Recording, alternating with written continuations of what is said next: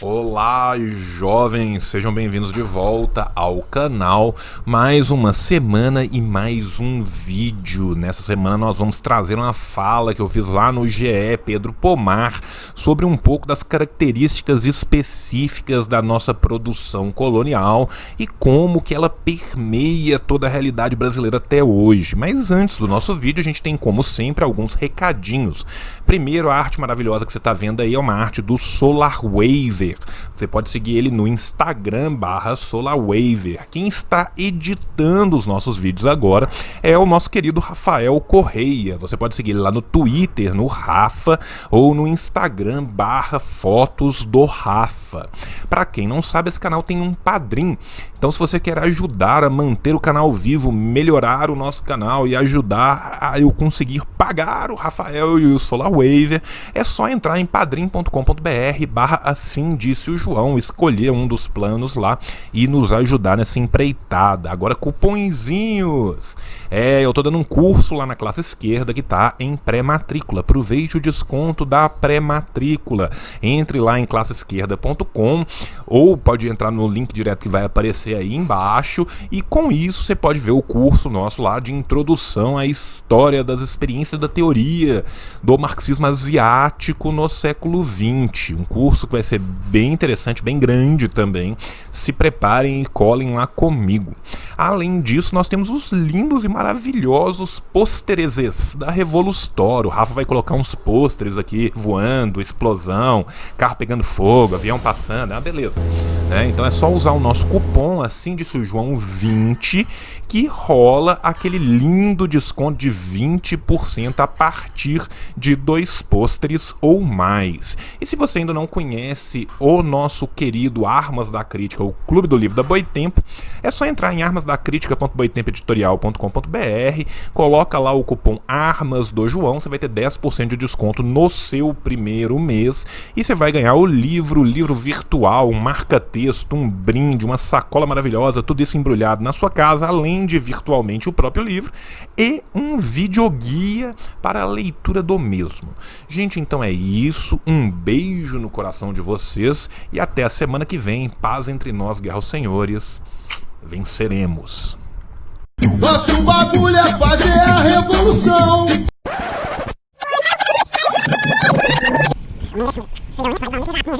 Olá, jovens, eu sou o João do Futuro e eu vim avisar o João do passado que ele é burro e esqueceu de falar das lindas camisetas do Nova Cultura. Então, se você quiser ter uma linda camiseta em serigrafia manual lá na Nova Cultura, só entrar lá novacultura.info barra loja e colocar o nosso cupomzinho de desconto, assim disse o João, e você vai ter seu desconto nas lindas camisetas da Nova Cultura. Então, de volta pro vídeo aí e não se esqueça, camisetas lindas lá na Nova Cultura, serigrafia manual, pintada à mão, coisa maravilhosa. É isso aí.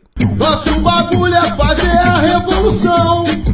Foi sem martelo e com o copo na mão. Vermelha é nossa bandeira e o nosso coração. A primeira coisa que eu quero fazer é agradecer mais uma vez vocês estarem me recebendo aqui. É com um grande prazer que eu participo, me sinto em casa entre os camaradas. Fico muito feliz com a, a reiteração do convite e já me ponho à disposição para os próximos. É, hoje eu vou conseguir contribuir até um pouco mais, porque eu não sei se sabem da minha formação, mas houve um momento na minha vida em que eu fui medievalista. Meu mestrado é sobre história medieval.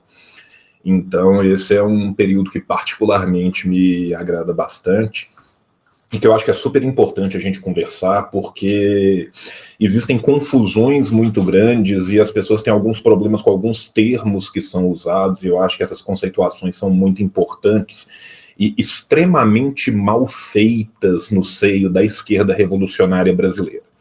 Infelizmente, as pessoas têm uma preguiça gigantesca de se debruçar tanto na nossa história como na história do colonialismo português, sem o qual a gente não consegue compreender a nossa história, e para compreender a história do colonialismo português, a gente tem que entender também a história de Portugal inserida na história maior da Europa, no que estava acontecendo.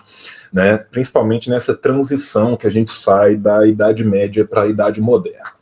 Eu concordo com, com o texto, literalmente assim, gênero, número e grau, ele está muito correto nos seus apontamentos e muito correto nas suas críticas, principalmente a crítica ao Simonsen, que é uma crítica não só a ele, mas toda uma crítica a uma ideia liberal que tenta é, colocar a, o capitalismo acontecendo antes do capitalismo acontecer.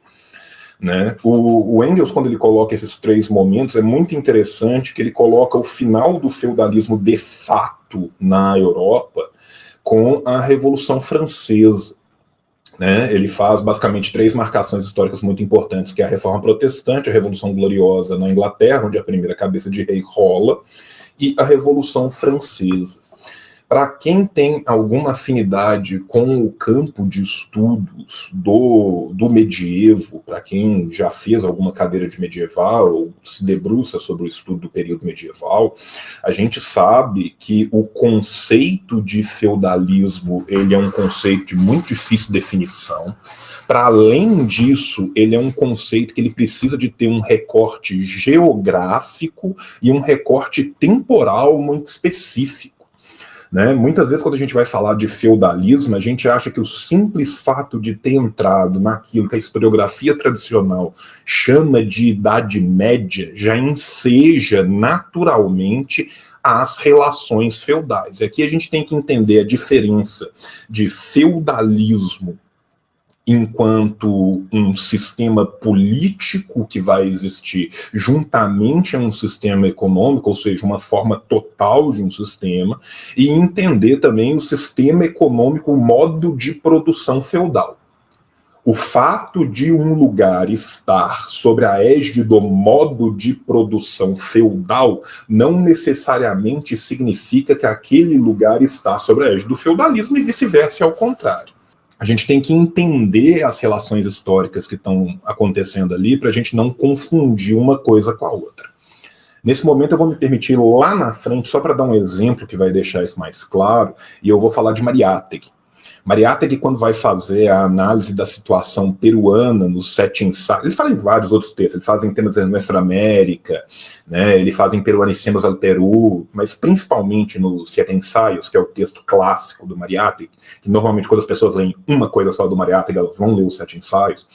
Quando ele vai falar no primeiro ensaio que ele vai falar da, da evolução do modo de produção econômica no Peru, ele deixa muito claro que, mesmo após o final da colonização, mesmo já com a coexistência do modo capitalista nas relações de trabalho, existe um resquício feudal, existe uma feudalidade presente ainda em boa parte daquele modo de produção, que se mantém mesmo no capitalismo, ou seja, ele está falando do Peru aqui em 1920, e ele mostra isso como? Ele mostra isso mostrando as relações de produção e as relações de sociabilidade que se baseiam nessas relações de produção. Então, quando a gente vai pensar no que se dá no processo de colonização, voltando para o texto, voltando lá para trás, o que a gente vai ter transplantado para cá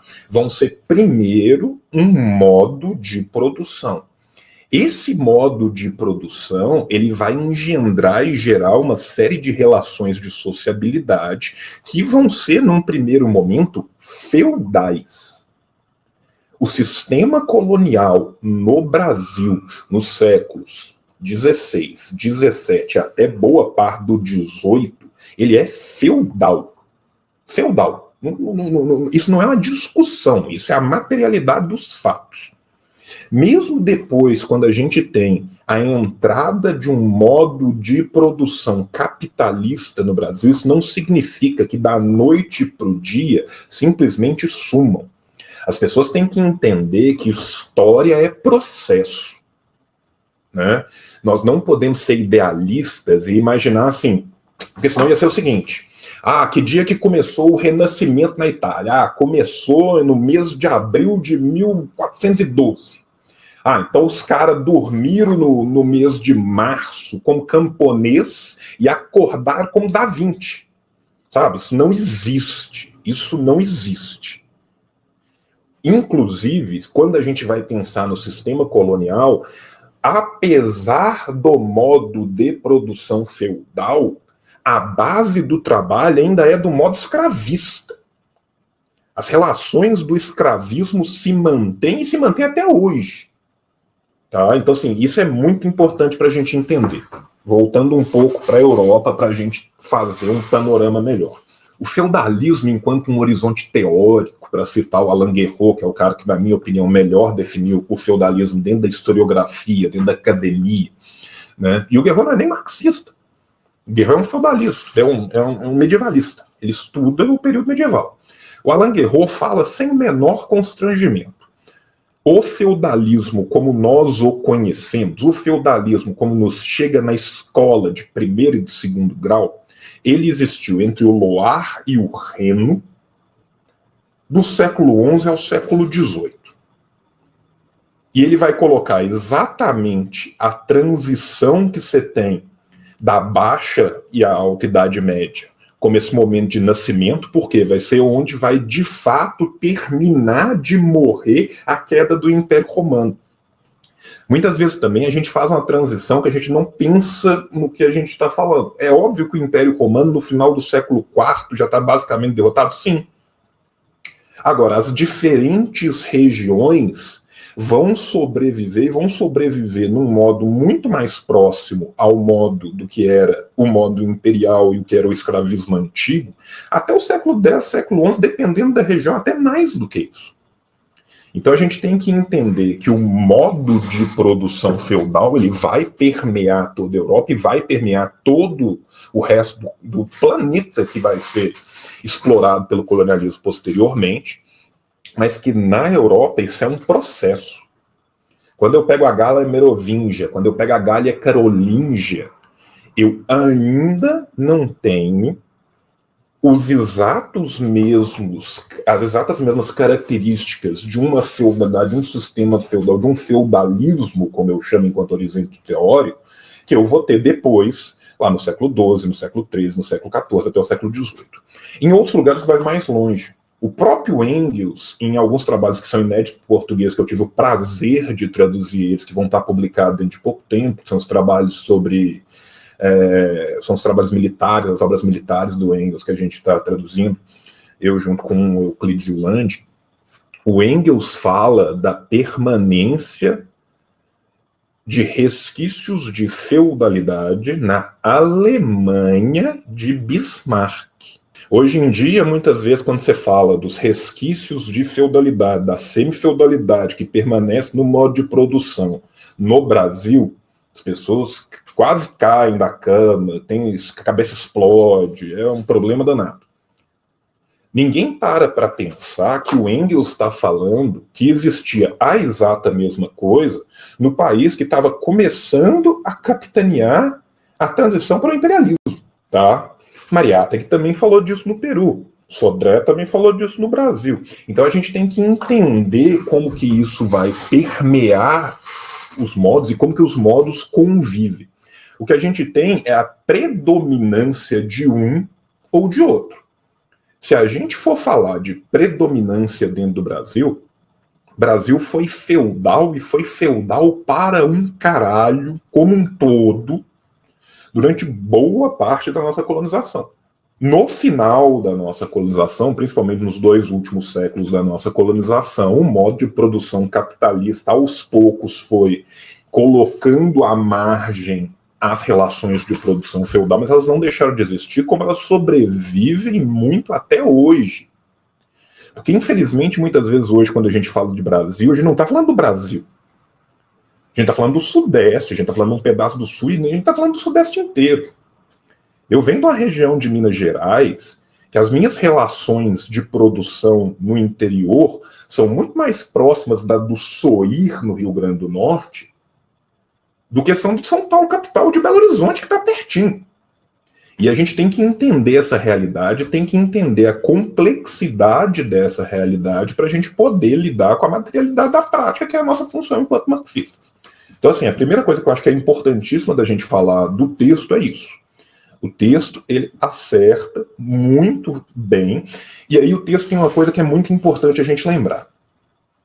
o simples fato de terem relações comerciais um pouco mais avançadas não significa que nós estamos no modo de produção capitalista. Você falar que Portugal era capitalista no século XVI é, é, é de uma loucura histórica absurda o metalismo em Portugal, o bulionismo do mercantilismo português já era muito mais lançado, era. Tanto que foi sobre a égide do bulionismo de Portugal e da Espanha que posteriormente foi possível à Inglaterra, por uma série de tratados desiguais, expropriar isso, e foi um dos fatores de acumulação para que a Inglaterra pudesse dar esse salto na virada do 18 para o 19 politicamente, isso não poderia ter acontecido em Portugal de forma nenhuma, como, como era organizado o, o, patrimonialismo português. Para além disso tudo, uma outra coisa, e essa é uma regra histórica que a gente observa em 99% das vezes. Quais são as exceções? Eu vou falar depois. Colonização é violência. Colonização é uma relação brutal de exploração, expropriação e violência. A colonização não tem preocupação nenhuma com o bem-estar de população autóctone. Normalmente, ela sequer tem preocupação com o bem-estar da população que coloniza. Se você pega qualquer companhia grande de colonização que capitaneou qualquer processo de colonização do mundo, Companhia das Índias Orientais, Companhia das Índias Ocidentais, qualquer um, e você vê como que ela tratava os próprios colonos brancos, você vai imaginar como que ela tratava o resto. As populações originárias, as populações autóctones, estão reservadas somente à miséria e à, exploração completa. E isso faz com que, literalmente, se possa ter um lucro que não se pode ter a que não se pode ter na metrópole. A relação do exclusivo, do pacto colonial, ela é feita exatamente para poder engendrar um lucro que a própria metrópole não é mais capaz de fazê-lo no seio do seu próprio país, e isso vai fazer com que os capitais que estivessem ali parados possam ser vertidos numa empresa colonial, esta sim muito mais lucrativa. Tanto é esta uma necessidade que existe a necessidade dos capitais. Não adianta simplesmente eu transplantar um modelo patrimonialista como era o modelo português, que deu errado na Sesmaria. E ele deu errado exatamente por isso. Por quê? Porque os homens bons foram os escolhidos em vez dos homens de bens, né? O homem então assim, o que só passa a dar certo a partir do momento em que a versão de capital. Para ter a versão de capital, não basta ter a versão de capital, tem que ter a mão de obra que vai ser explorada. Essa mão de obra, desde o começo, ou ela vai ser servil, ou ela vai ser escravizada. A partir do momento que se vê que o servo não está funcionando nas suas relações, preferirá o escravo. Só vai haver lugar com servidão aonde o servo for economicamente viável para exploração. Não existe impacto colonial nenhuma, nenhum bondade do coração do colonizador que falou